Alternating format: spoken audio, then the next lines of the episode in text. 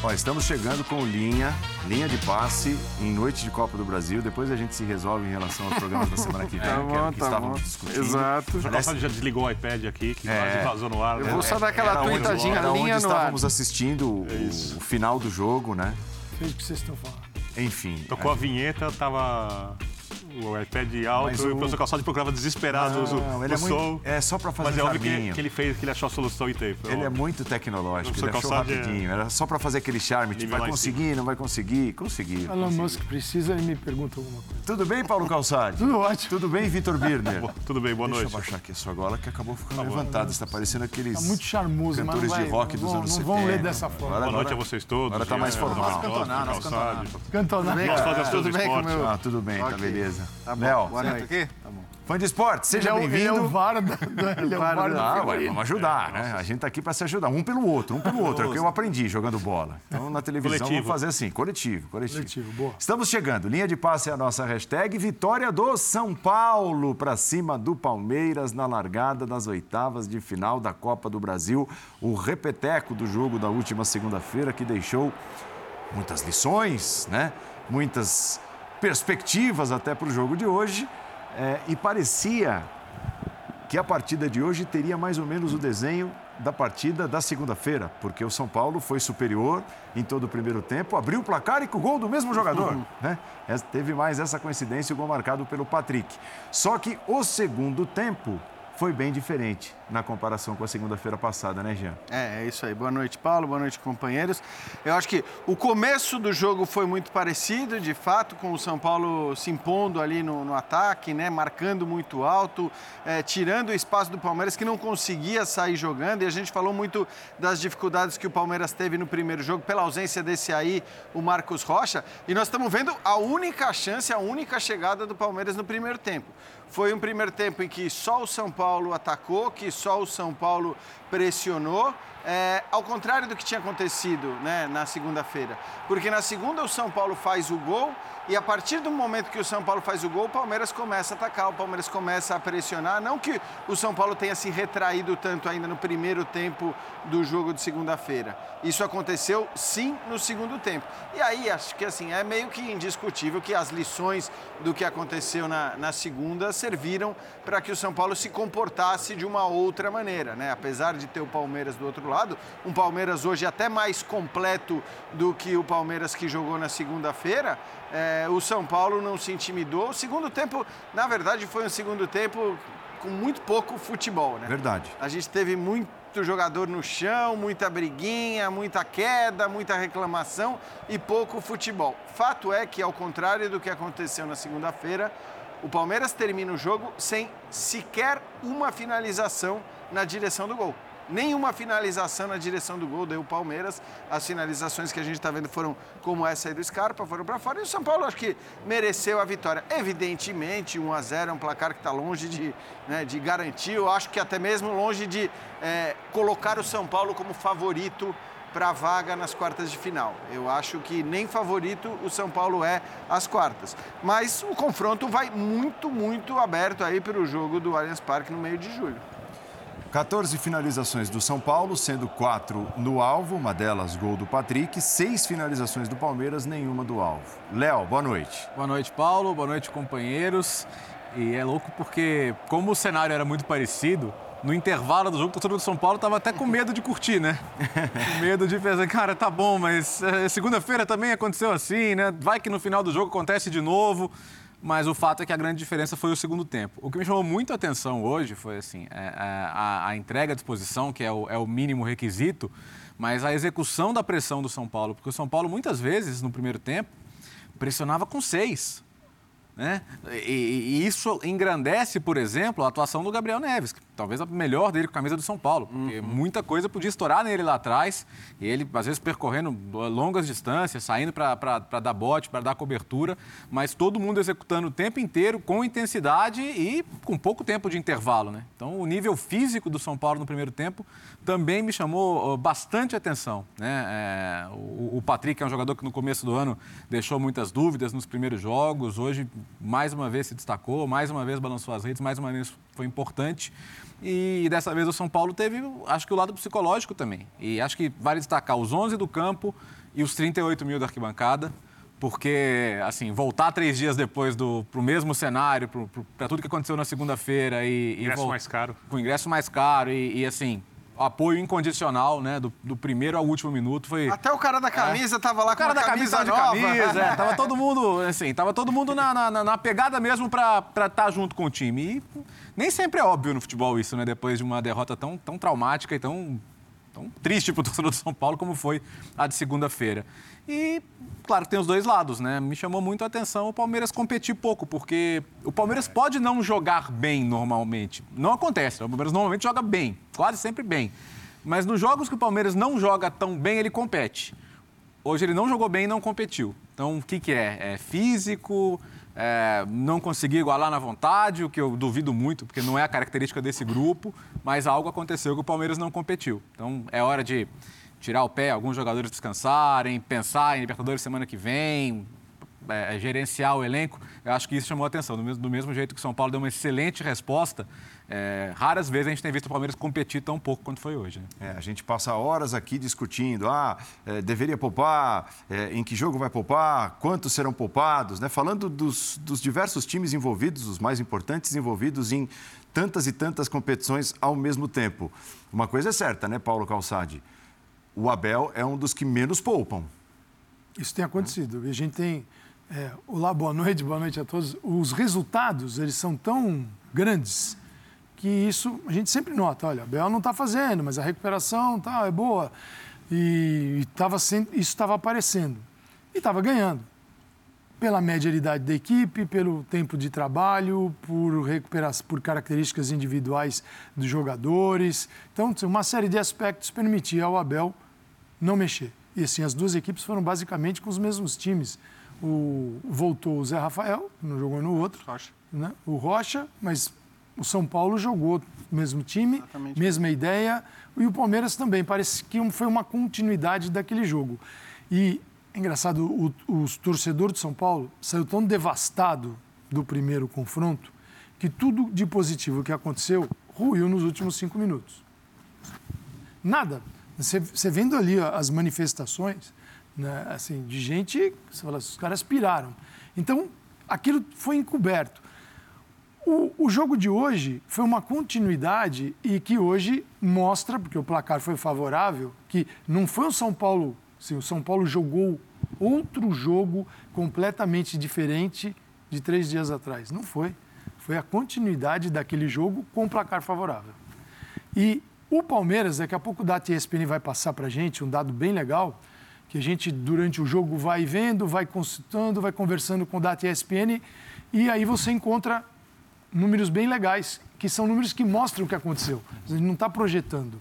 O Palmeiras permitiu ao São Paulo, mais do que outro nos últimos 10 jogos, mais do que outro qualquer adversário que o Palmeiras enfrentou, trocar passes e articular o jogo bem próximo da área do Everton. São Paulo, daqui a pouco a gente vai ver o número e até o final do jogo, perto do final do jogo, era chocante. São Paulo conseguiu isso, a gente pode discutir. É uma questão física. Eu acho que é injusto com São Paulo só atribuir a uma questão física a queda de rendimento do Palmeiras. Sem dúvida. Até porque esse time jogou segunda-feira também. Exatamente, também jogou. É. Também não é aí a justiça com a análise com o jogo não começar a observar isso no Palmeiras. E a gente vai saber internamente quem tem mais dados é o Palmeiras. Se ele começar a trocar, é porque ele entende que tem uma, uma queda de rendimento. Mas é muito legal olhar o jogo por essa perspectiva e acho que o São Paulino hoje vai entender melhor, embora não vá concordar, vai entender melhor o que aconteceu no final de semana. Foi o mesmo São Paulo. Cara, o Rogério saiu, o Rogério falou, não sei o que eu estou fazendo aqui. né? Porque ele entendia isso. E hoje o placar foi favorável, então dá para a gente entender o domingo também. Concorda, Bia? Segunda. Segunda. Concordo. Segunda-feira. Concordo. Segunda Concordo. Mais uma vez, boa noite a todos, a você que nos assiste. Eu acho que os jogos do São Paulo e Palmeiras deixaram todos da temporada é, lições e cenários que, por enquanto, tão, estão bem estabelecidos. Quando o São Paulo consegue pressionar a saída de bola, dificultar o Palmeiras fazer a transição, o São Paulo torna o jogo incômodo. Quando o Palmeiras empurra o São Paulo para o campo de defesa mesmo, não para dentro da área, o São Paulo não consegue segurar. Isso ficou claro no último jogo, ficou claro nas duas finais do estadual. Hoje o São Paulo marcou muito bem. a saída de bola. Aí eu vi gente dizendo, ah, porque o São Paulo está mordido. Não, perfeito. Mas quando você pega um time que nem o Palmeiras, que está acostumado a jogar contra equipes que querem vencê-lo, porque é o atual bicampeão da Libertadores, é o time a ser batido, é o time mais bem treinado, o time mais elogiado por todos nós, todos os adversários entram mordidos. E aí, é, cabe a um time rodado como o Palmeiras, tecnicamente mais capaz que o time do São Paulo, conseguir tirar proveito do momento da equipe adversária, que talvez seja, às vezes, segurando um pouco mais a bola, esperando um erro. Né? Se não consegue sair dessa marcação, e o Palmeiras não fez isso hoje. O São Paulo tornou o jogo no primeiro tempo muito desconfortável para o Palmeiras. A torcida do São Paulo, e aí explicar o porquê eu conheço muito bem há bastante tempo e de perto, é, ela nesse período longo, longo de jejum de títulos, de dor, é, ela se tornou uma torcida mais fanática. Porque o São Paulino que acostumou ver o São Paulo ganhar, disputar títulos constantemente com vários times, a máquina dos anos 80, o time do Cilinho da metade dos anos 80, o time do Tele Santana dos anos 90, era um torcedor que apoiava a equipe, sempre apoiou de cantar, mas a loucura, aquela coisa vinha nos momentos muito decisivos ou nas grandes atuações da equipe. Hoje você vê o time de São Paulo jogando, às vezes jogos, por exemplo, no estadual, na primeira fase, sem tanto valor, é, e a torcida barulhenta. Hoje a torcida foi muito barulhenta. E o Palmeiras, quando é acuado pelo São Paulo, dá a essa torcida mais gasolina ainda para ela ser barulhenta, barulhenta, barulhenta. E hoje, no Morumbi, no primeiro tempo, o São Paulo fez para mim a sua melhor atuação em toda a temporada, levando em conta, obviamente, que ele enfrentou uma equipe muito forte, uma equipe muito perigosa, que podia achar um gol num contra-ataque, que acha um gol numa bola aérea. Esse gol podia ter um enorme impacto negativo no São Paulo, podia ter um impacto negativo até no ambiente do estádio. E o São Paulo, como disse o Tio na abertura, conseguiu evitar que o Palmeiras, em todo jogo, não finalizasse uma vez na direção do gol. Foram duas finalizações do Palmeiras dentro da área contra nove do São Paulo na partida inteira. Porque o São Paulo, no segundo tempo, quando não teve mais força para marcar no campo de ataque, o São Paulo conseguiu fazer uma marcação fora da grande área. O Palmeiras teve um pouco mais a bola no campo de frente, mas o São Paulo não foi empurrado para dentro da sua área, como aconteceu no último, na última segunda-feira, como aconteceu na final do estadual jogando no Allianz Parque, e é uma situação que o Rogério sabe que o São Paulo sucumbe. E é uma situação que o Rogério quis evitar na segunda-feira, apesar das críticas que a gente vê, ah, o São Paulo recuou, ah, o técnico do São Paulo recuou. Não, não mandou o São Paulo recuar. O Palmeiras empurrou o São Paulo. Por que o Palmeiras não conseguiu empurrar o São Paulo? Acho que vale a discussão no linha, vários jogadores atuando abaixo, e para mim, como disse o Bertozzi, o São Paulo chegou antes em todas as divididas, chegou antes em todos os lances. O São Paulo estava mais inteiro no jogo é, é, óbvio que o time do Palmeiras não vai permitir que isso aconteça, mas hoje eu tive a impressão, não é certeza, é só uma impressão, que o Palmeiras achou que as coisas fossem acontecer em algum momento de maneira positiva para ele. E faltou ali o tom mais alto para que isso pudesse ter chance de acontecer na prática. E sabe o que é, o que é incrível né, do, do resultado também? O Palmeiras quase não perde, são quatro derrotas no ano, duas para o São Paulo. É, esse, esse Quase é um três. ponto, Léo.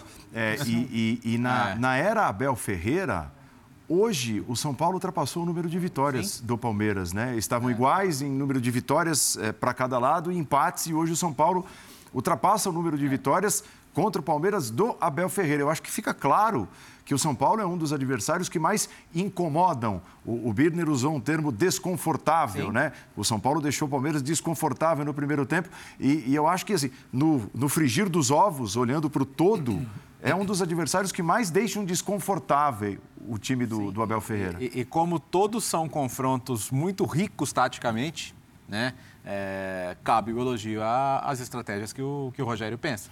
Como disse, como, como, como disse o, o Futebol o... é dinâmico, né? É, mas, cara... Não, mas, mas não, eu mas... até li o seu brilhante post sobre atribuir tudo aos técnicos é, na segunda-feira. Porque... porque... é isso, é uma bola que entra, uma bola que não entra e tá tudo errado, é tudo certo. E, e, e, queira ou não, sim, o São Paulo tem apresentado argumentos contra esse Palmeiras, contra o qual poucos têm tido. É. Né? Eu acho que poucas vezes, Bertozzi, a gente tem a oportunidade de escancarar o absurdo das críticas feitas aos treinadores de futebol, como a gente tem numa semana como é. essa. É. porque de fato o São Paulo já tinha jogado bem contra o Palmeiras. Eu não acho que aquele recuo do São Paulo na segunda-feira se deva a uma ordem do Rogério Ceni. Certamente não. não Certamente, não. Certamente não. Como eu escrevi no post, todas as alterações feitas pelo Ceni naquela partida faziam sentido tinha uma explicação. Você pode dizer que não deu certo, e aí eu até estou de acordo que uma ou outra não deu certo, porque o futebol é assim. Você faz alterações que tenham uma explicação, que tenham um sentido para minimizar as chances do adversário e para potencializar as suas qualidades, e às vezes isso acaba não dando certo. Mas o, o que se atribuiu, e aí eu estou falando de muito torcedor do São Paulo mesmo, e eu vi pelas respostas do post que eu, que eu coloquei na hora que eu coloquei nas redes sociais, era, é absurdo que se atribuiu aquela derrota ao Rogério Ceni. Então a gente tem essa mania aqui de assim, tudo é mérito do técnico, tudo é demérito do técnico. E não é assim.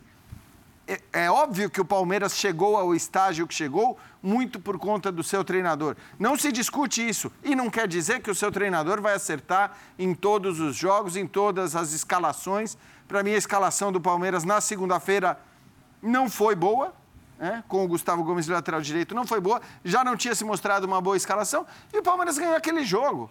E o São Paulo, que já tinha feito um bom jogo, perdeu, mas aí tudo era culpa do Rogério Ceni. Hoje ele repete o time, o time vai muito bem novamente no primeiro tempo, já tinha ido bem, mas acho que foi até melhor porque não permitiu, depois de ter feito o gol, que o Palmeiras é, passasse a se impor, porque mesmo no primeiro tempo do jogo de segunda, o Palmeiras criou suas Gol que é fruto de uma ideia do Rogério, da marcação alta, bem feita, é. em todo o primeiro tempo. Então, né? mas é, é, isso, né, Bini? Assim, só para resumir, porque raras vezes a gente tem o mesmo confronto duas vezes na semana.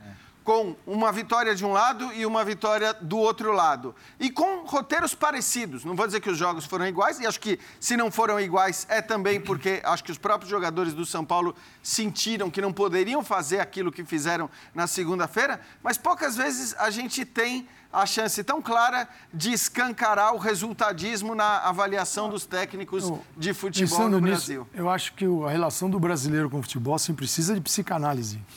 Porque o brasileiro é aquele que acha que o individual vai sempre resolver tudo, nunca é o coletivo, isso é histórico.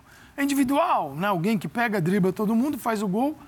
E, ao mesmo tempo, eh, quando vem um resultado ruim, ele atribui só ao treinador, os treinadores. Ao individual. Ao individual. De um do, profissional. Do, de, lá de fora. É. Quer dizer, nunca é o coletivo e nem o aleatório do jogo.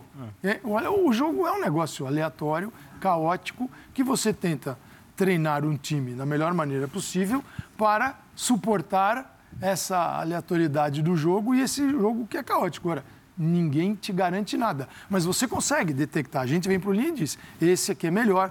É, o São Paulo hoje ganhou do time que é um time mais bem treinado no Brasil. Isso é óbvio, é o Palmeiras. E foi o que impôs mais dificuldades. Eu acho esse um ponto para o Rogério. Assim, a, a quinta-feira, a quarta, a quinta, a sexta o sábado, domingo, até o próximo jogo, são dias importantes no São Paulo para reforçar o que foi feito quando se perdeu, agora na segunda, e reforçar o que foi feito quando se ganhou, porque Você disse na nem sempre é diferente. Se o São Paulo jogasse se o Paulo conseguir jogar, é difícil, o Campeonato Brasileiro e o resto do, da temporada. Assim, Como jogou o primeiro tempo da partida assim, anterior, a perspectiva do São Paulo por ano é boa. Esse, você pegando adversários diferentes do Palmeiras, que é a maioria, é, é, é, muito, eu acho ótimo, é competitivo. Tem uma tela pronta da TSPN que mostra o que o São Paulo fez. A gente vai ter um recorte dos últimos 10 jogos do Palmeiras e só este jogo contra o São Paulo. Então mostra como o Palmeiras foi diferente diante do São Paulo. A gente vai mostrar essa tela. Olha aí, ó. Olha, é legal. Passes permitidos por ação defensiva. O que, que é? É o, é o time, o Palmeiras está se defendendo, e a quantidade de passes que ele permite o adversário antes de recuperar a bola. Nos jogos anteriores, 11. Nos jogos de hoje, no jogo de hoje, 16. É chegou a estar muito coisa, mais hein? alto. Chegou a estar 19. Ou seja, é, não, ele não conseguiu manter o seu nível diante do São Paulo hoje. Isso é o que aconteceu no jogo. Isso não é uma previsão, isso é fato. Outro, duelos vencidos. Né? o jogo de hoje é muito menor do que uhum. a média dos últimos 10 jogos. Recuperação de posse, menor do que os últimos 10 jogos. E a percentual de ações no ataque, menor. Então, é, foi um Palmeiras diferente? Sim. E aí cabe aqui é qual é a responsabilidade do Palmeiras e qual é a do São Paulo. Ambos têm.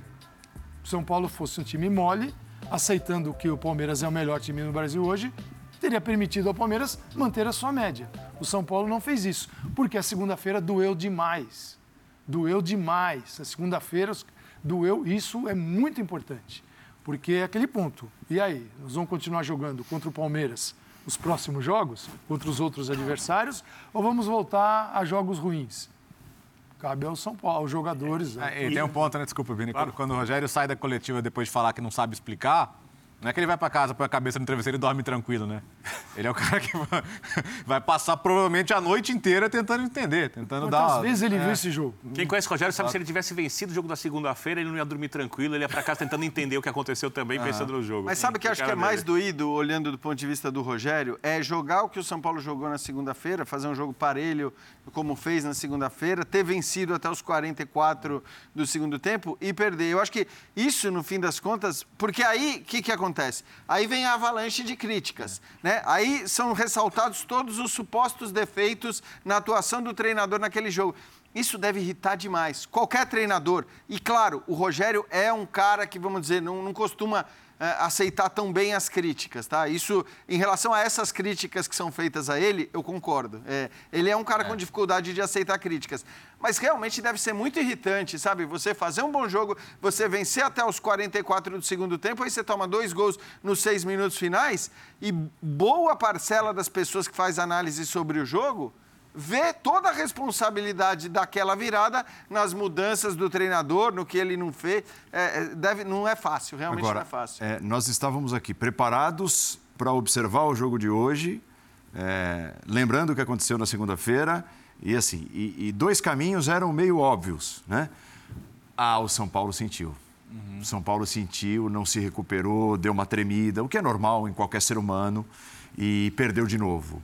Ou, ah, um dos termos que nós usamos já aqui, o São Paulo entrou mordido. Entrou mordido com o que aconteceu na segunda-feira.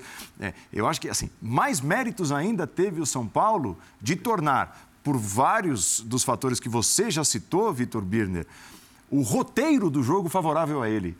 Porque nós, nós comentávamos é, na redação se sai um gol do Palmeiras, de repente a história muda. Sim. Porque passa o filme do jogo da segunda-feira e psicologicamente o time se abala e de repente ó, muda ó, a história. Depois do São Paulo, depois do São Paulo finalizar quatro vezes nos primeiros 11 minutos, a cabeçada do Caleri que o Everton pega é a quarta finalização e tinha 11 minutos de jogo.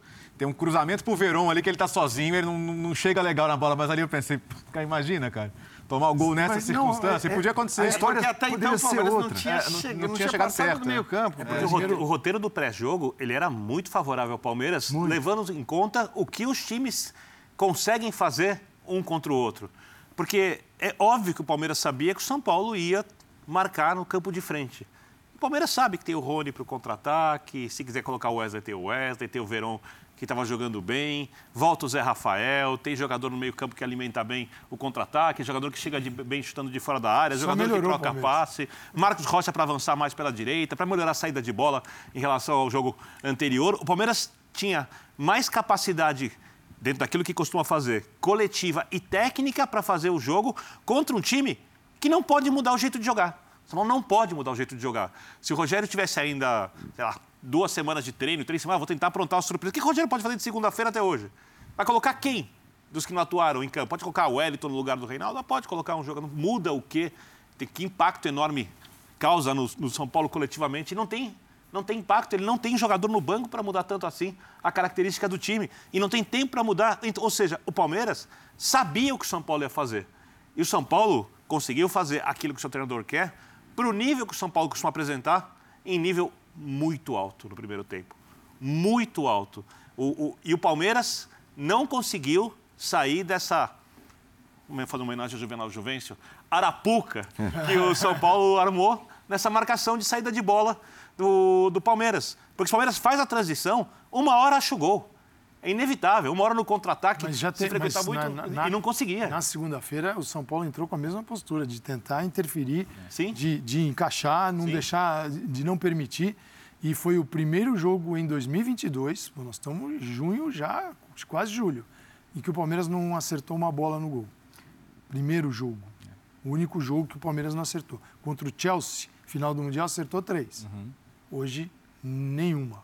Então, tá aí. Tá, A um senhora dado- atuação do São Paulo, é junto uma- com uma atuação abaixo do Palmeiras. É, não, não, não se pode Tem que dar muito mérito para um retirar. e entender é, o que aconteceu no outro. Exato, não se pode, porque se, se você perder a mão nessa balança, a gente perde a análise. É. E, e é preciso enxergar o peso de cada um nesse confronto. Foi, isso, é, esse é um dado bem interessante. É, certamente do lado do Palmeiras, se o jogo de segunda mobilizou o São Paulo, é, não deixa- o Rogério não dormiu, e eu, e aposto que outros não dormiram também. né? A torcida saiu Nossa. devastada. Quer dizer, o que o jogo de segunda mexeu na terça, na quarta e na quinta hoje com o São Paulo, é, este resultado vai mexer com o Palmeiras. É, um, um amigo Exatamente. São Paulino que lê tudo que sai do São Paulo em rede Da Van? social. Da Van, não? Não, não, Não, não não, vai. não, não, não é jornalista, nada. Me ligou, me mandou mensagem perguntando se era verdade que ele leu, eu não sei onde ele leu, então se alguém publicou, peço desculpas, que os jogadores do São Paulo pediram para Rogério para repetir o time. Eu até acho isso um pouco estranho, porque tem outros jogadores que querem jogar, então aí tem uma Exato. coisa do grupo ali. Então, que pra vão os 11 é- pedir para repetir, né? é, agora, a postura dos jogadores hoje foi. E o que mais me pega, Jean, só para pegar um pouco o gancho naquilo que você dizia sobre o Rogério, é que uma falta raça, falta pegada. Eu estava olhando hoje o primeiro tempo, ainda comentei na redação, só do São Paulo se mataram em campo né, Aham. hoje. Se toma um gol, iam dizer que falta raça, É. que falta É personalidade, isso, exato. que falta. Isso que o São Paulo vive um contexto de o que- clube extremamente complexo. Eu lembro sempre né? do Eles, Guardiola eles estão superando final. muito mais do que só o melhor time atualmente no futebol brasileiro. Eles estão superando um contexto externo, interno complicado. Não estou nem falando do CT, estou falando É, Ele do clube São Paulo. Aliás, ele falou uma coisa que aplica é, até os contextos parecidos, né? Quando meu time toma dois gols no final e perde, é porque não tem Não personalidade. tem personalidade. Então, o Gua- o É. Guardiola falou isso depois da derrota contra o Real Madrid e tudo mais. a Aí é ignorar a essência do do, jeito jogo. que for, é isso. Porque sempre tem uma explicação lógica. A gente sempre quer uma explicação lógica. É, é muito fácil justificar resultados. Jean, pior que lógica, matemática. É, mas é. Num jogo que ninguém consegue controlar totalmente. Exato, mas assim, é, o, o- eu, o que eu acho é que, assim, é, para o São Paulo, a vitória hoje ela era importante, independentemente, até porque eu já falei, eh, já tem gente dizendo, ah, agora se é só elogio o São Paulo, só elogio o São Paulo. Ninguém aqui está falando que o São Paulo é melhor do que o Palmeiras, ninguém aqui está falando que o São Paulo vai No ficar dia que ele venceu, nós vamos à, criticar. à frente do Palmeiras no Campeonato Brasileiro. A gente fez elogios aqui ao São Paulo na segunda-feira. Exato. pela Quando sua- o mundo estava caindo Quando na o cabeça mundo do São estava Paulo. caindo na cabeça do São Paulo. Agora, o São Paulo merece os elogios Quando hoje. nem o São Paulino queria ouvir elogios ao time. Exatamente. E, e o Linha está exatamente. no Star Plus, se alguém duvidar pode assistir. É, é lá. isso aí, tá no Star Plus à disposição, Pode quem quiser assistir assistir linha de segunda. Então, assim, é, ninguém aqui está dizendo que o São Paulo supera o Palmeiras na temporada, ou é melhor, ou vai chegar mais longe no Campeonato Brasileiro. Não é isso. Nem que vai classificar, não Mas tem por- jogo. não, ainda. e nem que vai classificar. Eu falei, para mim o São Paulo não é nem mesmo ainda. Eu não consigo apontar o São Paulo como favorito para chegar às quartas de final. Acho que essa vitória por um gol de diferença, tendo que fazer o jogo no Allianz, deixa o confronto muito, muito parelho. Aí realmente querer colocar percentual a mais para um ou para outro. É. Mas a vitória tinha uma importância. Até porque a gente não está falando que o confronto de volta vai acontecer agora em seguida. É, então, é. é, tem, Então, assim, Você é- tem, você tem confrontos, os dois com confrontos continentais, rodadas de brasileiro que você tem que negociar aí nesse meio do caminho. isso, E, e- e três, vitória- três semanas em futebol brasileiro. Exato. É igual ano de cachorro em Então, ano assim, de gente. Essa vitória ela tem um valor para esses próximos jogos do São Paulo, mesmo que ela, entre aspas, não sirva para nada se o Palmeiras Uhum. reverter, né? Porque é muito o que se fala da primeira final, ah, mas não serviu para nada. Ali tudo bem. Até você Claro. pode dizer que a, a primeira final do Paulista serviu para muito pouco, porque na sequência você teve o jogo de volta e o Palmeiras foi campeão. Agora não. Pelo contexto, pelo, pelo ambiente que estava vivendo o São Paulo, na hora que você tem essa vitória e ainda tem jogo de Campeonato Brasileiro, jogo de Libertadores, antes de ter que fazer a partida de volta da Copa do Brasil, essa vitória já tem uma importância, independentemente de quem avance. Ó, até o jogo da volta, tá? Até o jogo da volta, que será lá no dia 14, agora de julho. São Paulo tem o Juventude, no final de semana em casa, Brasileirão. Visita a Universidade Católica, largada do mata-mata da Sul-Americana, Do Isla. É. do Isla, agora do Isla, quatro dias depois. Volta a jogar no final de semana pelo Campeonato Brasileiro, vai a Goiânia enfrentar o Libertadores. Atlético Goianiense. Faz o jogo de volta da Sul-Americana contra a Universidade Católica em casa. Visita o Pedreira. Galo. Tudo isso assim, ó, quarta, domingo, quarta, domingo, quarta, domingo. Visita o Galo, Campeonato Brasileiro, antes de enfrentar o Palmeiras fora de casa. Então tem essas duas visitas seguidas, né? O, o Atlético eh, jogando fora de casa no Mineirão e depois o Palmeiras no jogo de volta. Palmeiras antes do duelo, de volta. Havaí, né, na próxima rodada do Campeonato Brasileiro, fora de casa neste final de semana. Fora de casa de novo, Cerro Portenho, largada das oitavas da Libertadores, meio da semana que vem. Comentei o jogo esse ano. Tranquilo. Lá é pode ser um pouco difícil, mas o Cerro tem muito pouco a oferecer. Palmeiras e Atlético Paranaense, vai ser muito interessante, né? Porque Felipão, é? Palmeiras contra o Felipão em casa. Aí o jogo da volta da Libertadores em casa também, Palmeiras e Cerro Portenho. Visita o Fortaleza pelo Campeonato Brasileiro às vésperas, às vésperas, três, quatro dias antes de enfrentar novamente São Paulo na Copa do Brasil. É, o, o Palmeiras, a administração do elenco, a gente falava isso ontem em relação ao Vitor Pereira, e eu acho que o Palmeiras também, eu quero ver o que o Abel vai fazer, o que o Abel vai resolver agora em relação a priorizações ou não priorizações. Eu até, quando, quando vi o confronto da Copa do Brasil, o sorteio que seria São Paulo e Palmeiras, falei, hum, É. isso já vai complicar o Abel se ele tiver uma ideia que, para mim, para quem é líder do Campeonato Brasileiro e para quem hoje joga o melhor futebol do Brasil, é, o brasileiro deveria ser a prioridade absoluta. Absoluta a ponto de. Acima da Libertadores? Não, Depois de não, duas, não, né? absoluta Não, com a Copa eu do Brasil? com a Copa do Brasil. Ah, a Copa do Brasil é o terceiro torneio Sim. pro Palmeiras, É, isso é então, indiscutível. mas, mas sendo o terceiro torneio, a Discutível. ponto de se você tivesse. Nem abaixo dos E eu outros. sei que isso a maioria das pessoas vai discordar, porque aqui tem aquela máxima também de que o clássico vale mais do que qualquer coisa e tal. Mas eu acho que o Palmeiras, olhando para o Campeonato Brasileiro, para esse momento, para a deficiência dos seus principais adversários no Campeonato Brasileiro, cara, deveria olhar para o jogo contra o Havaí e dizer, cara, é o jogo do Havaí que eu vou com todo mundo, é o jogo com o Havaí que eu preciso dos três pontos, mesmo que para isso ele tivesse que hoje mudar um pouco mais. Mas aí tem uma coisa que o Calçado sempre fala, nem sei se é isso que você vai falar, Calçado, Vai mandar ver. que são, que são sete dias de distância para o jogo da Libertadores e você... Não sei, porque hoje talvez o Abel mude a maneira de olhar para o elenco com este resultado e os indicadores abaixo, talvez ele mude, assim, com indicadores ruins em relação às últimas dez partidas, né, defensivos, talvez ele olhe de outra maneira. Por exemplo, São Paulo tem o Juventude no domingo, o Palmeiras tem o Havaí no domingo. Hoje é quinta-feira. É sexta e sábado. O São Paulo joga em casa e o Palmeiras vai viajar para jogar.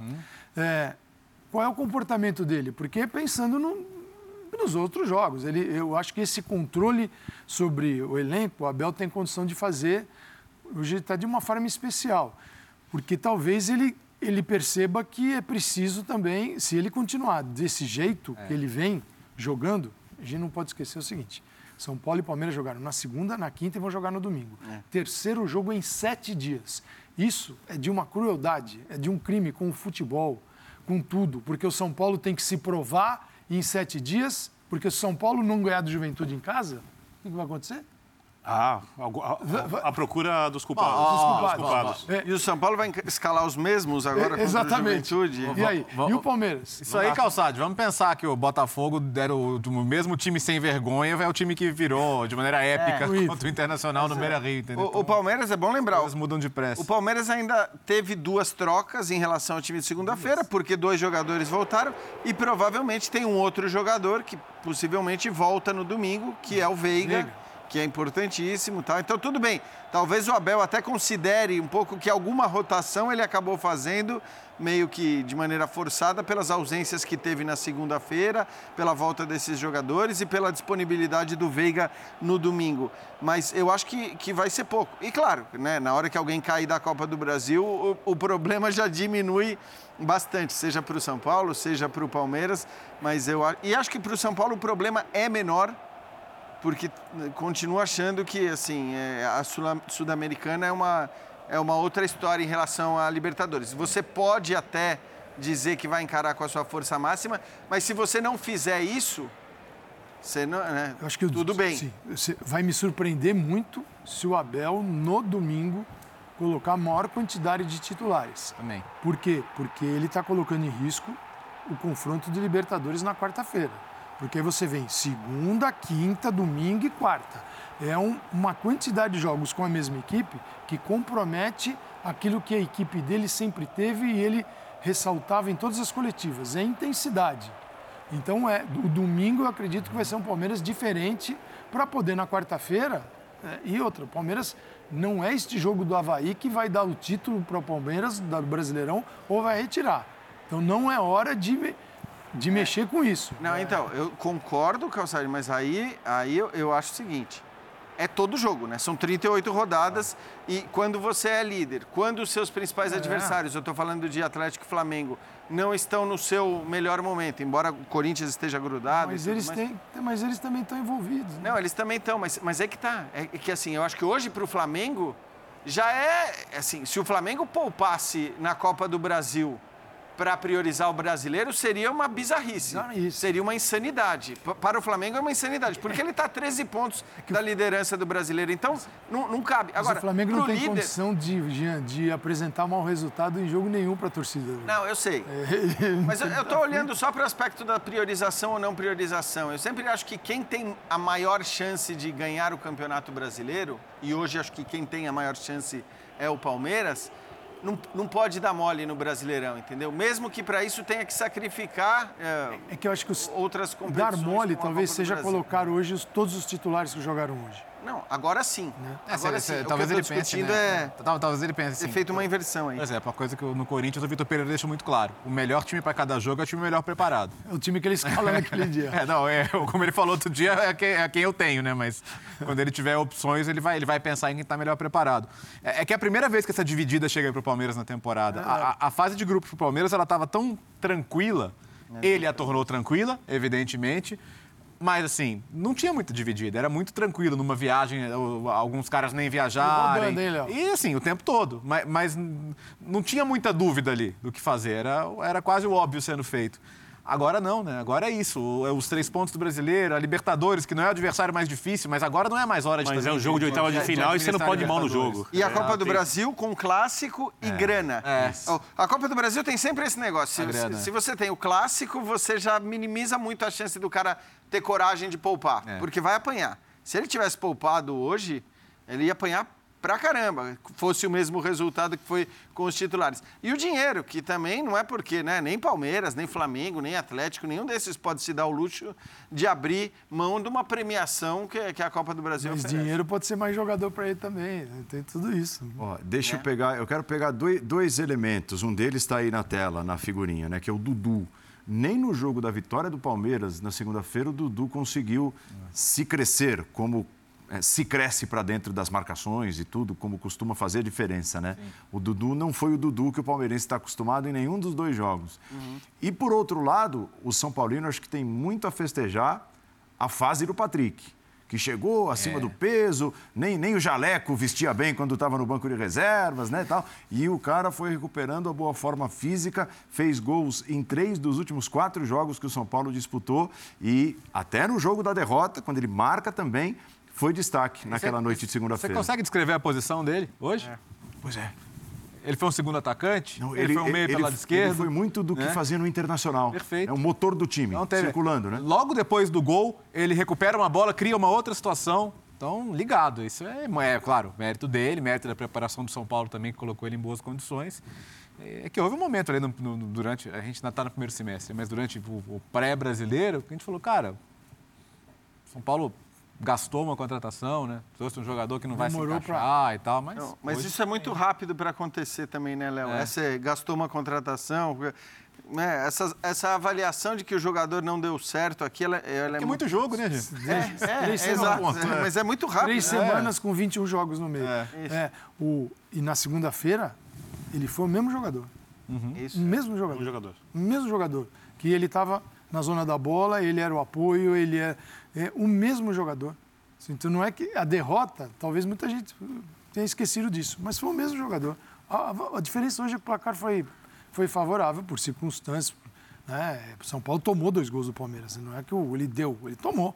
Tomou a virada. Mas o Patrick foi o mesmo jogador. Ele foi o melhor jogador do primeiro É, Por, tempo. por isso que eu trouxe esses dois caras, porque o Dudu foi mal na vitória e na derrota, não foi o Dudu que o Palmeirense está acostumado a ver, Com e o Patrick bem na vitória e na derrota. dificuldade ao lado dele, que é ao lado do São Paulo, tanto que ele sai de um lado, vai jogar no outro, vai o Scarpa até o Scarpa na direita e, e, e ali é tendo uma tentativa de barrar um lado que é, é forte e, no São Paulo. E na segunda muito se atribuiu a ausência do Marcos Rocha, né? É. É, por ali, porque muda realmente todas as dinâmicas e características do time, com um, um, um, Gustavo Gomes, um zagueiro pelo lado direito. E não foi isso, porque hoje, de novo, o Dudu né, teve bastante apagado, não conseguiu jogar.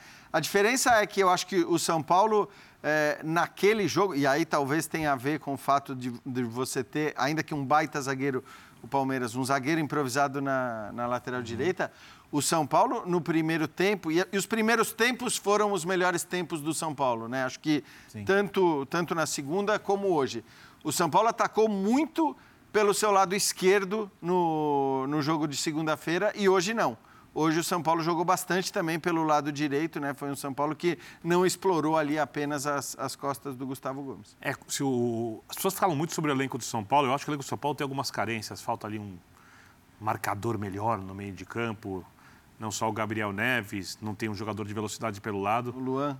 Né? Vai operar, vai ficar é, fora. É, o, o Luan marca melhor se tiver inteiro, mas a distribuição de jogo ali é bem questionável. E eu acho que para um time que quer jogar bom futebol hoje não dá para ter como um jogador absoluto no meio campo, um cara que só faz uma das coisas. A gente exige que zagueiro construa, né, que lateral jogue como um ponta, às vezes, ou como meia, não dá para exigir que um volante só roube bolas claro. e faça uma construção apenas razoável. Acho que o Luan precisa melhorar um pouco na construção, mas é óbvio que em alguns momentos, com o Luan em forma, fortaleceria bastante e ajudaria o São Paulo em algumas circunstâncias. Mas, por exemplo, se o, se o Rogério tem hoje, por exemplo, o Sara, com Sara e Patrick jogando pelos lados, os dois circulam muito, os dois têm noção de campo, tem ali qualidade uhum. para brigar se tem um time bem treinado e todas as condições externas favoráveis por uma vaga na Libertadores do Campeonato Brasileiro nos pontos corridos. Eu acho que o elenco de São Paulo não é um elenco no nível dos melhores, mas ele quando você pega o segundo, primeiro escalão, uhum. Flamengo, Atlético e Palmeiras, quando você pega o segundo escalão, é isso, ele já São Paulo tá, tá ali, tá, ali, tá, tá ali, é. tá ali, tá ali.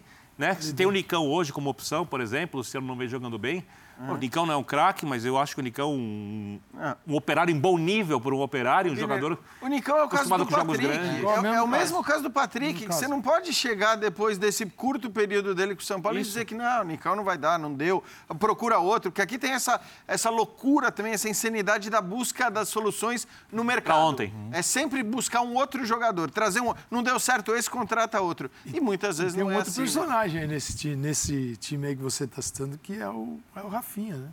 Sim. Que é o, hoje não é, o, não é a prioridade do São Paulo. É. Ele veio para ser o cara que iria resolver um problema na lateral. E, e ele não está jogando. Ele entra, entrou lá no, no na segunda-feira.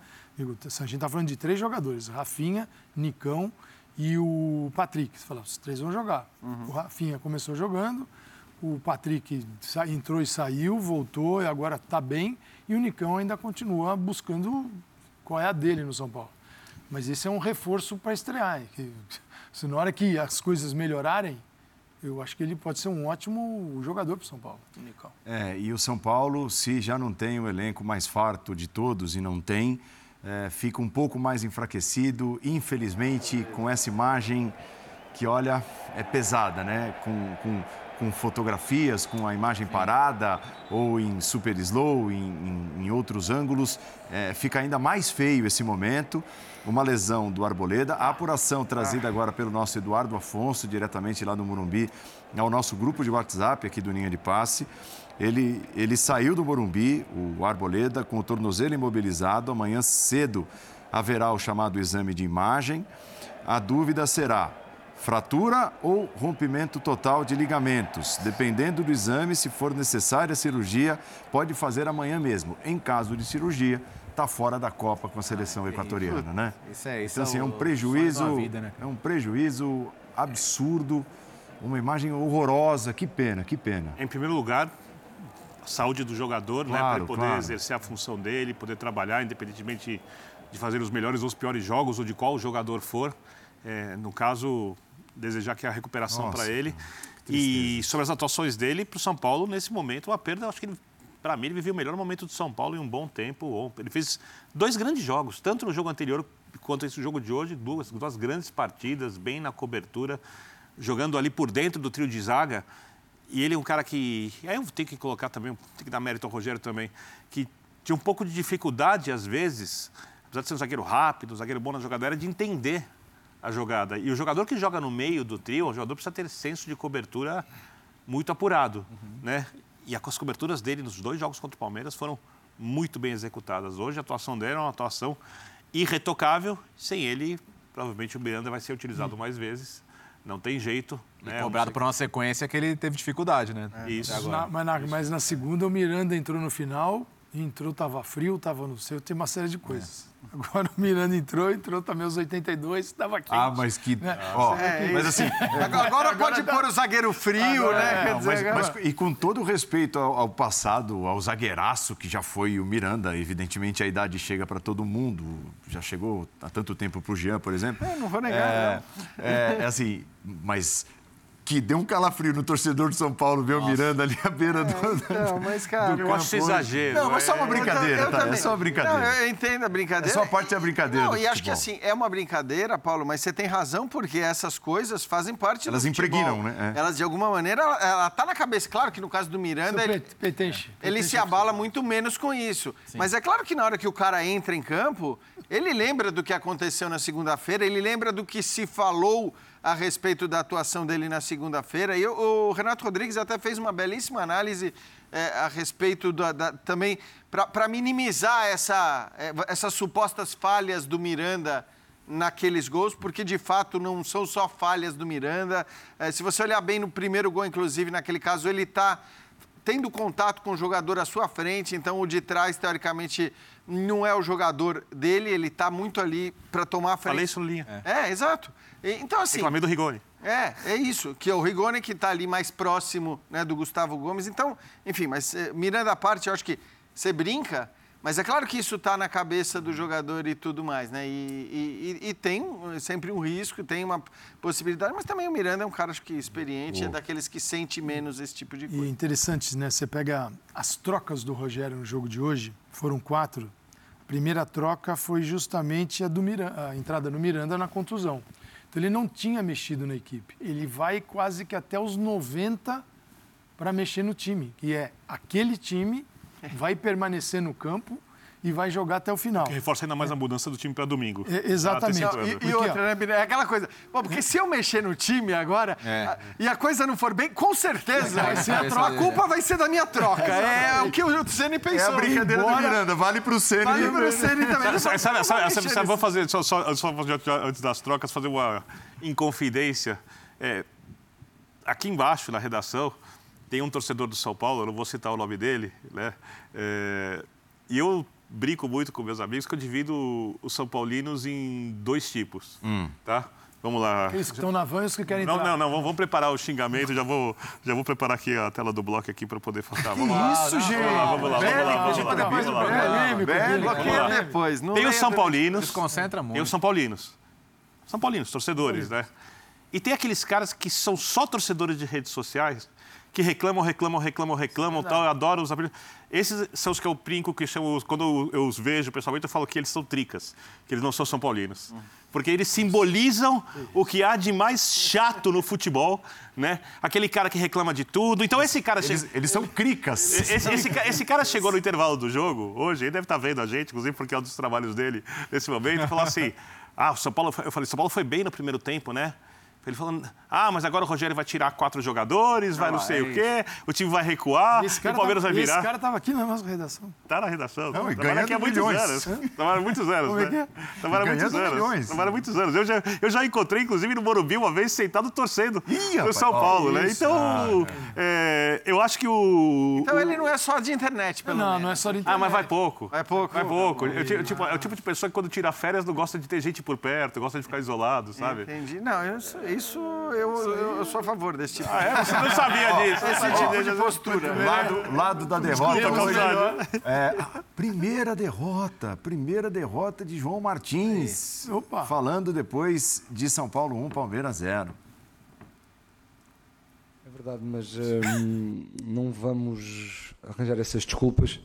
O adversário foi mais forte, mereceu, mereceu ganhar, essa foi a realidade. Não fomos capazes de criar uh, de ter as nossas oportunidades. Uh, tivemos, que eu creio, seis finalizações, nenhuma no golo. Uh, o adversário também não, não, não criou muito. Tivemos ali um momento de desconcentração, uh, porque foi, toda a gente viu a falta que foi. Só o árbitro é que se lembrou de não, não ver essa falta. Uh, sabíamos que ia ser um jogo muito agressivo, porque na segunda-feira acabou da forma que foi. Estávamos à espera disso. O árbitro devia se ter preparado para isso. só faltava o Rinaldo pisar o Dudu, de resto fez tudo. O árbitro marcou mão, Uh, disse que, que, que, o Dudu deu a, deu a bola com a mão, não se, não se percebe isso, não, é incompreensível. Uh, depois o Gomes saiu para, para falar com o árbitro, houve ali uma desconcentração, uma desconcentração que não deveria ter acontecido, assumimos a nossa, nossa culpa, mas queríamos era que a falta tivesse sido marcada e se calhar aquela, aquela ação não tinha acontecido. Mas sem, sem desculpas, uh, sim, notou-se ali um bocadinho de, de cansaço, o adversário foi mais forte e essa é que é a realidade da história. João, boa noite. O, o Scarpa é um dos melhores jogadores do Brasil nessa temporada, isso todos na imprensa, no futebol concordam. Quanto que é importante para o Palmeiras ter uma noite feliz, uma noite criativa, ter o Scarpa e uma noite inspirada? Qual a importância dele para esse time do Palmeiras? É, normal, para, para o ataque funcionar é preciso ter os criativos inspirados. Uh, mas não foi só o Scarpa, foi um, um pouco de todos. Uh, faltou ali um bocadinho mais de, de, calma, de paciência, de ganhar bolas na segunda fase, não ganhar bolas tão baixo, porque sabemos do desgaste que foi na segunda e o São Paulo conseguiu empurrar-nos para trás, na primeira parte principalmente, e todas as bolas que ganhávamos estávamos muito longe da baliza do adversário. Uh, e isso fez com que os nossos criativos estivessem muito tempo longe da zona de criação. Uh, e faltou-nos um, um pouco isso, de sermos um bocadinho mais, mais pesados no jogo, um bocadinho mais em cima do adversário, um bocadinho mais ganhar bolas no meio campo ofensivo, para podermos também criar os nossos espaços. Melhorámos na segunda parte, mas não, não foi o suficiente. Depois o desgaste também, também entrou, é normal. Houve ali 3, 4 lances de precipitação, muito passe falhado, muito passe que nos obrigou a gastar energia, não a atacar para essa criatividade aparecer, mas a recompor a agressividade para trás. Não foi por falta de esforço e de vontade, longe disso, uh, mas faltou, faltou essa inspiração, mas do, do geral de toda a equipa. Oi, João. Diego Iwata do UOL. Queria te perguntar também sobre o desgaste, né? O, tanto o Abel quanto você já falaram isso mais de uma vez. O ano começou um pouco mais cedo por causa do Mundial. Então não se sabe com tantos jogos como esse time vai exportar. E essa semana que tem um jogo com São Paulo na segunda, um jogo com São Paulo na quinta e um jogo no final de semana é um, um claro exemplo disso. Será que a temporada está cobrando o preço do Palmeiras já ou é um cansaço pontual dessa semana? Nós sempre falamos e na, nas reuniões que temos na, na CBF e lutamos muito para isso, que é no mínimo que tenhamos 72 horas entre cada jogo, que são os três dias. Uh, e quando conseguimos isso, uh, são mais 24 horas que faz toda a diferença. E agora vamos ter uma série de cinco jogos que são só dois dias de diferença nos cinco jogos. E não há nenhuma equipa que consiga aguentar esse tipo de séries. Uh, vamos ter que fazer alterações durante esses cinco jogos uh, não é priorizar como dizem aqui é escolher os melhores os que estão melhor que foi o que fizemos foi o que fizemos hoje mas é cansativo mas as regras do jogo são essas não vamos arranjar desculpas. A questão dessa de, de quebrar, também não sabemos. O que nós dizemos é que vamos testar os nossos limites, uh, tentar gerir alguns jogadores para que não se lesionem, mas que as lesões vão, vão acontecer, porque quando um jogador se lesiona perde as, as lesões normais um mês, que aqui são oito jogos, uh, e tentamos ao máximo gerir para que eles não se lesionem. Uh, mas esse, esse desgaste nós também não sabemos quando é que isso vai acontecer mas uh, estamos preparados para isso, vamos trabalhar nos limites, uh, gostamos de trabalhar nos limites e vamos, vamos ver agora esta sequência de cinco jogos de dois em dois dias. sabemos que vamos ter que. Há jogos que, que os jogadores não aguentam os, os, jogos todos, vamos ter que gerir isso e os jogadores sabem e estão preparados para isso. Agora, esse, esse desgaste e esse limite também não sabemos quando é e quando é que vai ser, e se vai ser Uh, mas vamos uh, andar nos limites, mas que não passe dos limites. É esse o nosso objetivo. João, boa noite. Fábio Lázaro do Lance. Essa é a quarta derrota do Palmeiras na temporada. É, é nítido para todos os times que o Palmeiras é o time a ser batido, é o atual bicampeão da Libertadores e, portanto, perde tão pouco. Como trabalhar uma equipe que perde pouco uma derrota como essa, um jogo mata-mata, que tem todo um caráter decisivo. E se me permite uma segunda, você falou do Scarpa, é, do jogador criativo, e hoje, mais uma vez, não teve o Veiga, existia uma expectativa para ter o Veiga. É, você pode falar qual é, hoje, qual é o estado físico do Veiga hoje, se existe, é, qual é a chance do Veiga estar à disposição, principalmente para o jogo da Libertadores na semana que vem? Há uma coisa que nós fazemos que é hum, somos muito coerentes, realistas e, e não arranjamos desculpas. Nós uh, poderíamos ter arriscado o Veiga hoje, já treinou, uh, mas depois corríamos o risco de não correr bem. Por isso é que nós temos bem definidas as regras para os jogadores estarem disponíveis para ajudar a equipa. Um, e o Veiga não tinha cumprido essas regras que nós achamos que são importantes.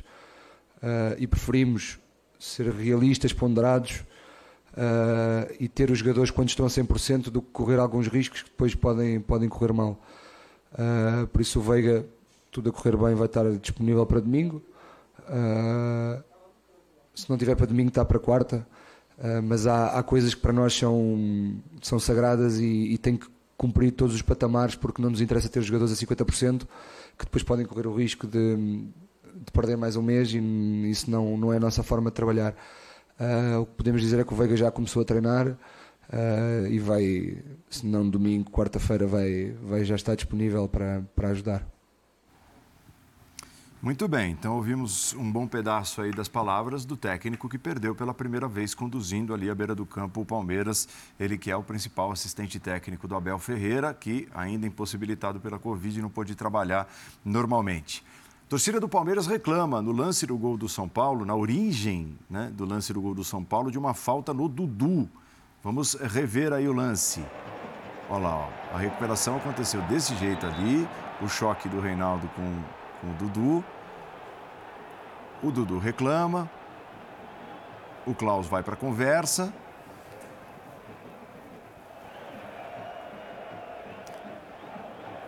É, e aí a bola é jogada ao chão. Ao chão, é isso. E sai o gol do São Paulo. É primeira coisa, primeiro ponto, para deixar, né, para não haver nem, nem assim esse, esse tipo de dúvida. Não haveria qualquer possibilidade de interferência do VAR. Não, não. não. Vamos supor, a, a, ele não parou o jogo, tá? Ele não parou o jogo, saiu o gol. Aí, como é no lance em que a bola foi roubada, quer dizer, iniciou a fase de ataque, ele poderia voltar e marcar a falta se assim entendesse. Mas não é o caso. O jogo foi parado, reiniciado. Exato. E aí só conta o que aconteceu a partir do momento que o jogo foi reiniciado. Perfeito. É, duas, primeiro, é, é, o que deve ser analisado é se ele errou ao não marcar a falta no Dudu, do errou. Reinaldo. Errou. A é, falta para mim do Reinaldo, para mim, é clara. É isso. Também. Minha falta, assim, não é, não é nem o lance discutível. É muito falta do Reinaldo, o lance do Dudu. Mas não dá para dizer que deveria voltar. E acho que o Palmeiras, olha, bola parada, pode recompor a defesa. Porque se eu for. Quando teve com a final do estadual, tem o lance no gol do Danilo, que. Do Danilo? Não. O gol, o gol que tem a falta no Caleri o jogador chega atrasado. o lance isso. do Danilo no Caleri, né? Ele, ele, chega, chega um pouco atrasado, a bola já havia passado, acho que era o próprio Klaus que apitava o jogo. Né? O VAR foi chamado e pega o Caleri no lance que se houvesse disputa de bola, era falta para o São Paulo. Eu vi aqui, eu disse que o lance tinha que seguir, porque a bola já havia passado, não teve interferência nenhuma na jogada, depois vai ver se o jogador está bem ou não está bem, esse tipo de coisa. Houve o cruzamento, o Palmeiras fez o gol. É, aquele lance não voltou, e não voltou com razão. Esse também não pode voltar. É. Né? É Aquele é foi uma falta do lance já morto, o lance seguiu, isso. segue. Mas é que Esse assim... foi uma assim- falta e teve outro lance, é só é. essa a diferença. Eu, né? É isso, eu, é, eu acho que exatamente. Mas é uma diferença considerável, porque nessa, nem que os caras quisessem, eles poderiam voltar. É o, é o que disse o Bertozzi. Eu também estou contigo. Esse negócio de querer buscar falta no meio-campo para provar intervir e cancelar o, não, o, o, o, gol lá na frente não, não é o que eu gosto. Embora a gente ainda veja acontecer eventualmente no futebol brasileiro. Mas nesse caso específico, isso nem poderia ser feito, porque, como disse o Bertozzi, aqui o lance foi parado. Não é o como... jogo recomeçou. É. E o jogo recomeçou. Lá você ainda tinha essa discussão. Se o árbitro quisesse, ele poderia dizer, não, é, vai voltar porque foi falta ali. Também acho que não era para parar. Eu acho que que foi falta não se discute e não por essa imagem. Né? Acho que as imagens que deixam claro que houve falta do Reinaldo no Dudu são outras, com a câmera lá de baixo. Mas aí entra naquela categoria de que, pô, se você vai entendeu? dizer que o gol saiu por causa dessa falta, é, é, aí eu acho o exagero da, da reclamação de arbitragem, é o tal do procurar pelo em ovo, porque, né, bem ou mal, se você é, sempre for procurar uma faltinha, um lateral errado no meio-campo para dizer que o gol é consequência daquilo, você sempre vai achar. O time está posicionado, né? Esse é o ponto. Exato. Assim. Não, não exato. é que, que é uma perda de bola, que deixa o time desarrumado e tal. Não, não, é o caso. E o VAR, o VAR não pode voltar depois de, uma, pra, depois de uma falta cobrada. É. A bola para, o VAR avalia. É isso, é o lance não é para avaliação do VAR. Aí o time inteiro se reposiciona, o jogo recomeça, o VAR esquece o lance. Não, né? o VAR não pode aí. Só para a gente também não. Contra a regra, no caso. Não confundir. O, é, não pode. O VAR é, é, proibido. Se o VAR tivesse participado desse lance. Isso é a mesma coisa que discutir, ah, o gol saiu de um escanteio que não era. Exatamente. Hum, é, seria a mesma coisa. É, isso aí. É isso aí. É, um outro lance aí reclamado pelo torcedor do São Paulo foi uma falta cometida pelo Murilo. Vamos, vamos ver aí se era falta para cartão vermelho. O Murilo recebeu cartão amarelo por essa falta, chamada situação clara de gol, era o último homem. Para mim é lance de amarelo. Ah, para mim também, até porque, até porque, o Gomes já estava é, fechando a porta isso. ali distância para o Nestor, né? Distância para o gol, a cobertura. Gomes chegando. É. Olha lá, a falta cometida pelo Murilo, o Gomes estava fechando Sim. a porta já lá. A minha lance de amarelo. É, tá certinho. Ó, tentamos achar polêmica, é. mas não é polêmica. Depois de segunda, hoje está bem tranquilo. É, né? Exatamente. É.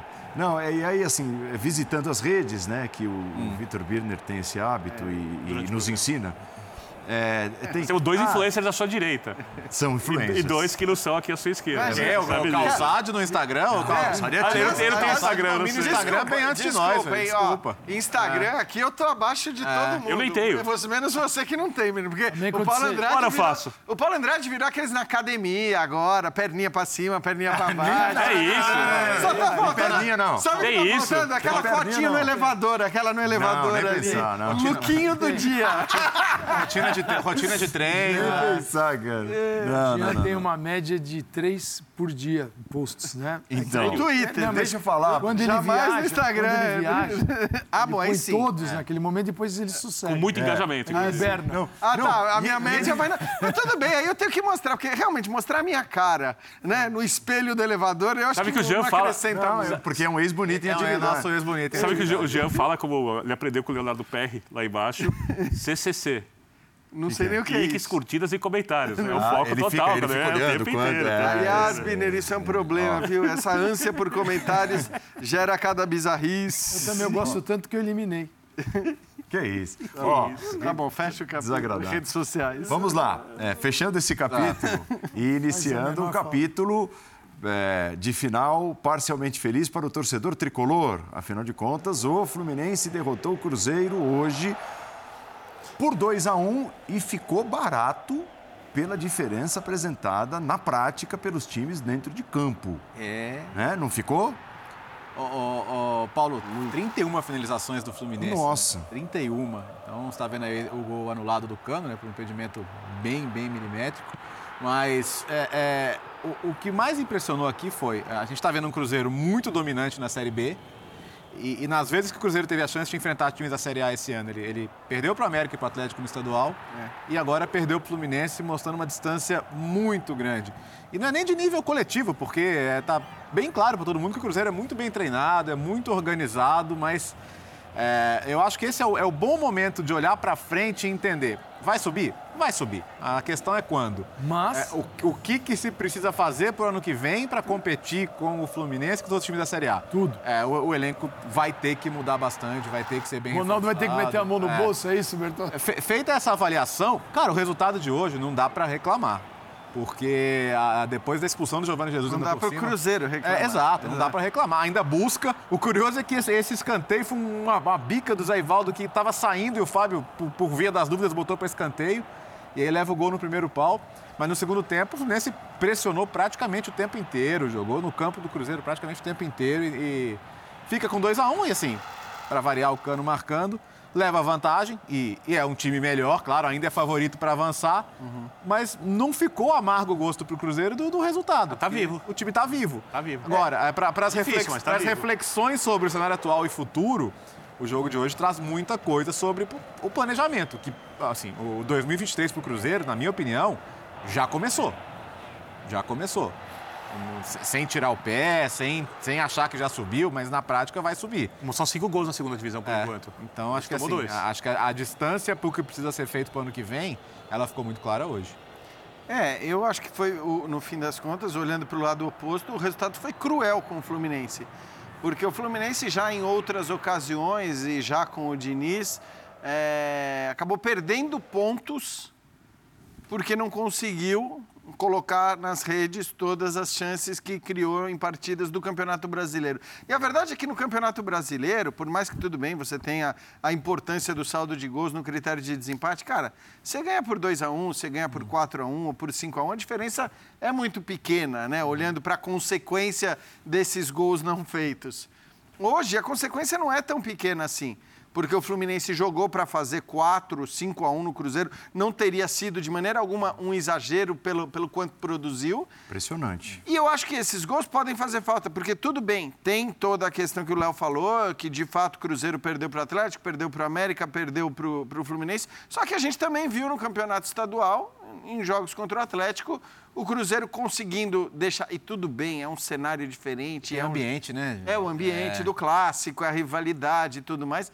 Mas a gente viu né, o time conseguindo. Eu falo mesmo ambiente do, do Cruzeiro e Fluminense, porque. É, exato. É, vai, vai, ter um ambiente. Pô, isso, o, torcedor, então, o torcedor tá em lua de mel com é o Cruzeiro. Isso, então Sim, não, é. dá pra, não dá para descartar a possibilidade de, pelos gols não feitos hoje do Fluminense. Ele, de repente, perdeu uma vaga que, pelo que fez no primeiro jogo, poderia A turma dos anti-Diniz está acreditando nisso, né? Vai falar que é o tipo de jogo que o time de Diniz perde. Não vai ter Luiz Henrique, que hoje fez seu último é, jogo em é, casa. É pela equipe, né? Ainda vai jogar Nossa, uma vai fazer fora. falta, hein? muita menino, falta, menino muita é muito falta. bom jogador. Muito Muita falta, mas assim, placar magro, né? 31 finalizações contra 5, bola na trave, gols perdidos.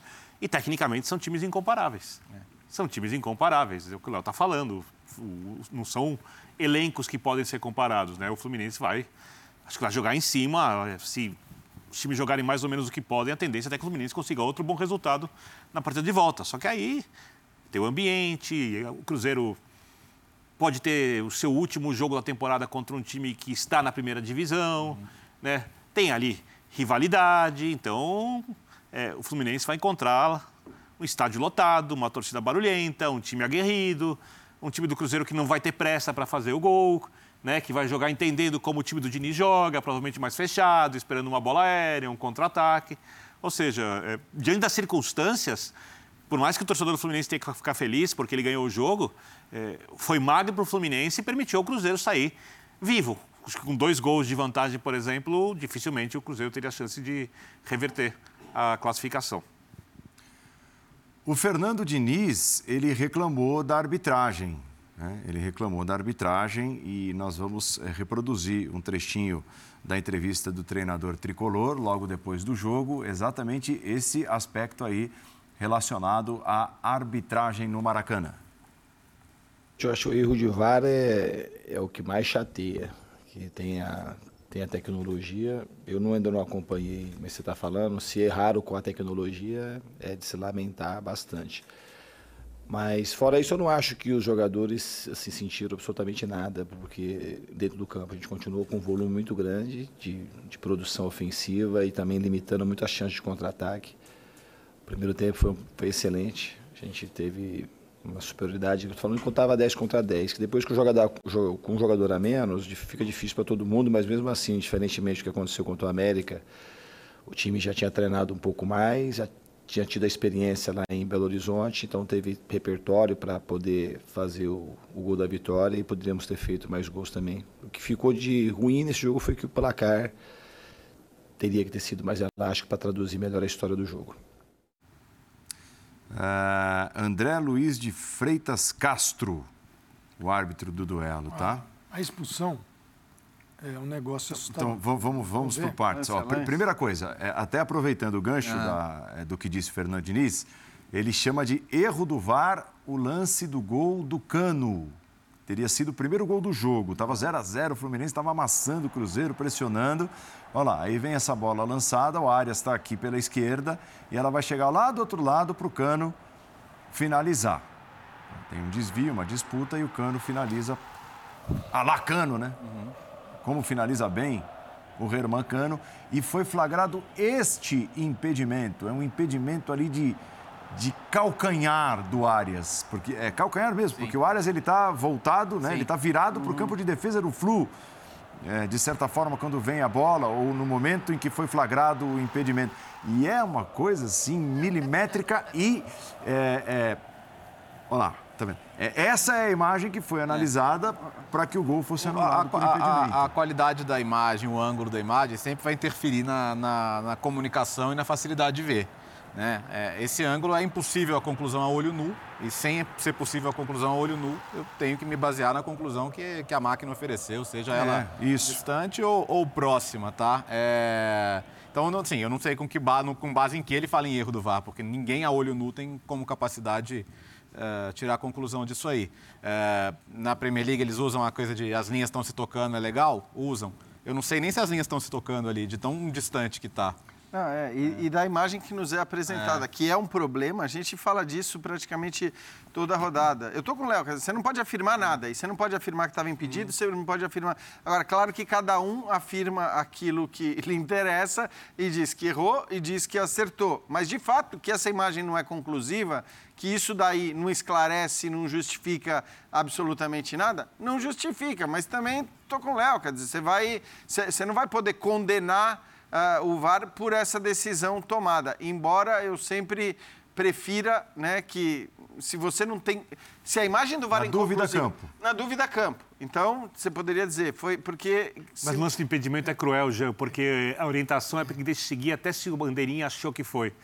Então, essa Não, dúvida sim. a campo para esse mas, tipo o- de mas o de bandeirinha impedimento é logo cruel. depois, Mas se ninguém for tem- impedido, ele levanta. E ele não levantou nesse Ninguém caso. pode parar um lance desse. Ele não levantou. Se parar um lance desse também é um crime, porque você não exato. sabe o que está acontecendo. Você não pode Ah, afirmar olha, que ele, ele foi, ele foi na orientação, certíssimo ali. O assistente tem que deixar correr mesmo. Essa questão de impedimento É. já saiu do âmbito dos assistentes. A menos que o cara esteja a 5 metros. Mas se não tiver, daí deixa pro VAR, porque você pode evitar uma situação de gol que ele era. E, que- e por, que por enquanto, é bom, é legal. bom destacar, por enquanto, o melhor método é esse. Aqui ainda tem um- um- uma intervenção humana grande. Né?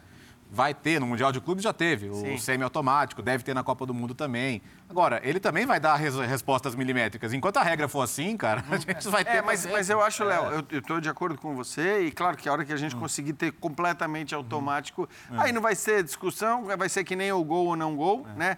A- é mais ou menos a mesma tecnologia que você pode passar a ter, mas enquanto isso não acontecer, não tem, não tem discussão. O problema para mim, e, e aí eu digo que é um problema porque a gente sabe que tem margem de melhora, o problema é a transparência.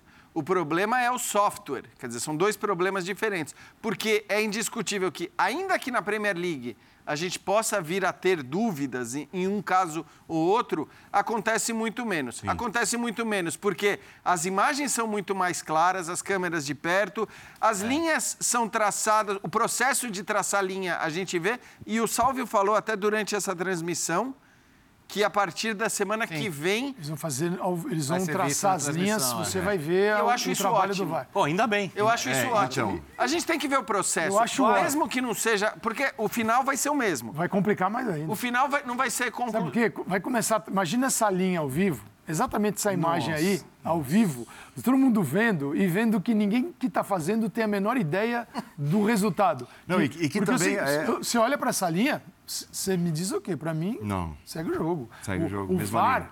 bota muito gol no futebol. Mas o que o VAR tira de gol do futebol também é uma enormidade. É, a gente precisava era, era ter um critério, isso é internacional, mas eu entendo que se a Inglaterra tem o poder de, de ajustar o dela, a gente também tem. Então, é o é- seguinte, e e aí- quando as linhas se tocam, você dê linhas um pouquinho mais grossas. Quando elas se tocam, Cara, segue o jogo. Isso dá uma margem que seja de 5 centímetros, né? Quer dizer, Exatamente. não é um número enorme de gols, mas alguns. Mas Não, e- e- aí você e fala o conceito e o conceito do que para que o impedimento foi criado ele, ele continua existindo Exato. né? então assim a, a tal da banheira que é o que o, o- o impedimento procura evitar ele continua existindo com o módulo Premier League eu sei que o Bertozzi não concorda comigo mas assim para mim hoje a- o, o VAR da Premier League é infinitamente é, eu sei, eu sei.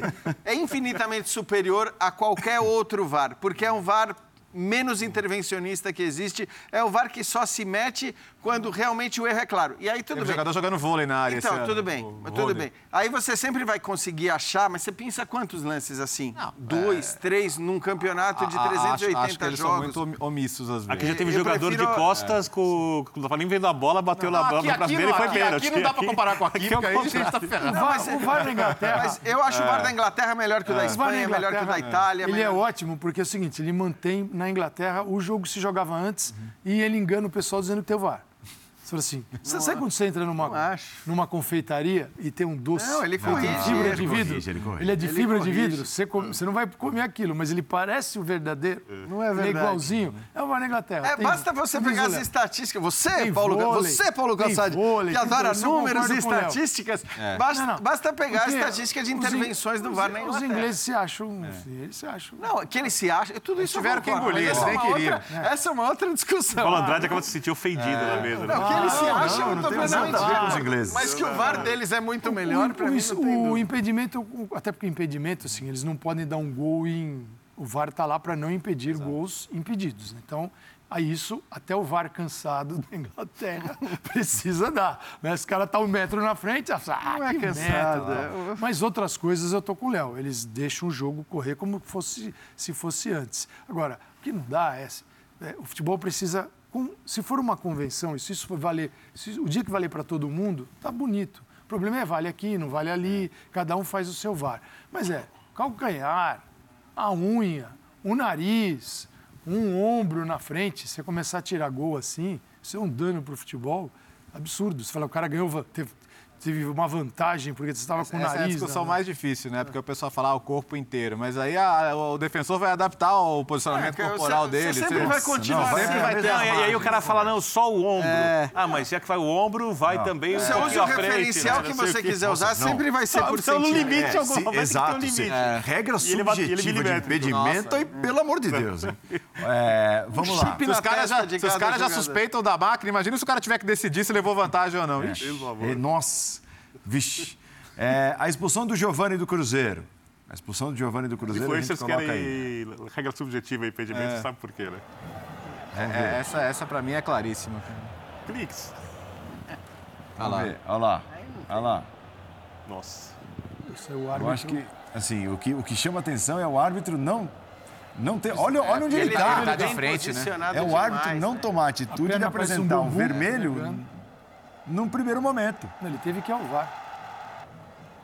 Isso é um absurdo. Olha onde ele está. Não tem discussão. A Premier League passava, hein, Calça? Não, a Premier Ah, League, porra, não expulsa ninguém. Ele, eles, seguinte, o árbitro. que Passava, fa- não. O árbitro, existe uma categoria de árbitros que está. Os árbitros estão acomodados. O árbitro hoje, muitos entram em campo falando assim: eu posso marcar qualquer coisa, se for gritante o VAR resolve, porque é o seguinte: é o melhor ângulo, É. é a melhor distância, porque ela nem é muito curta, nem é muito. Ele não, nem está muito distante. Né? A, a entrada é por cima e ele não vê. Ele tinha que dar três amarelos, três vermelhos para o jogador e um para ele.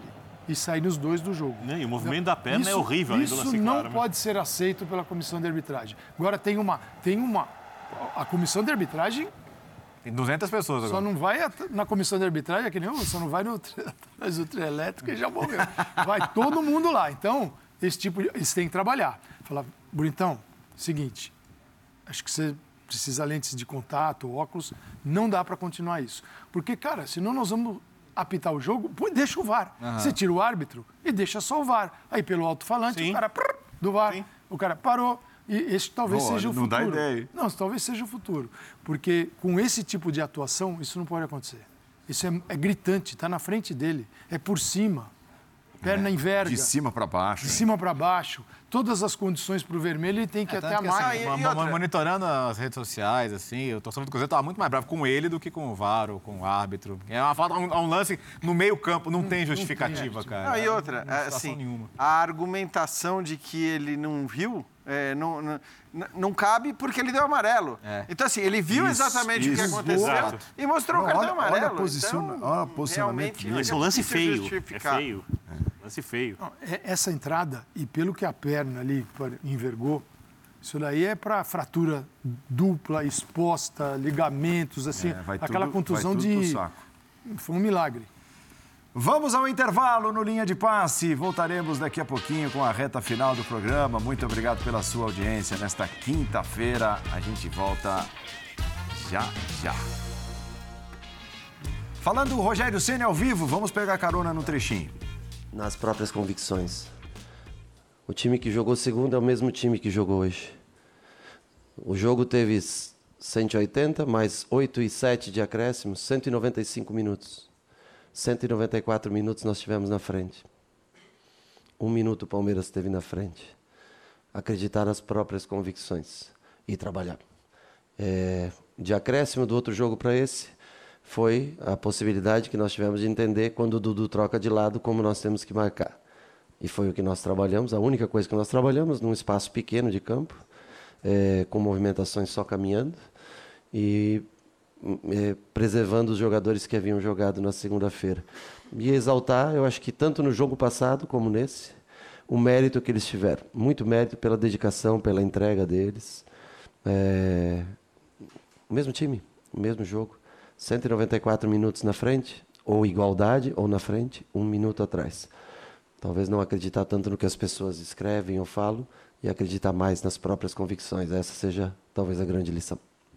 Rogério, boa noite. É, falando, você já falou da equipe se repetindo, o que mudam são as mudanças durante o jogo.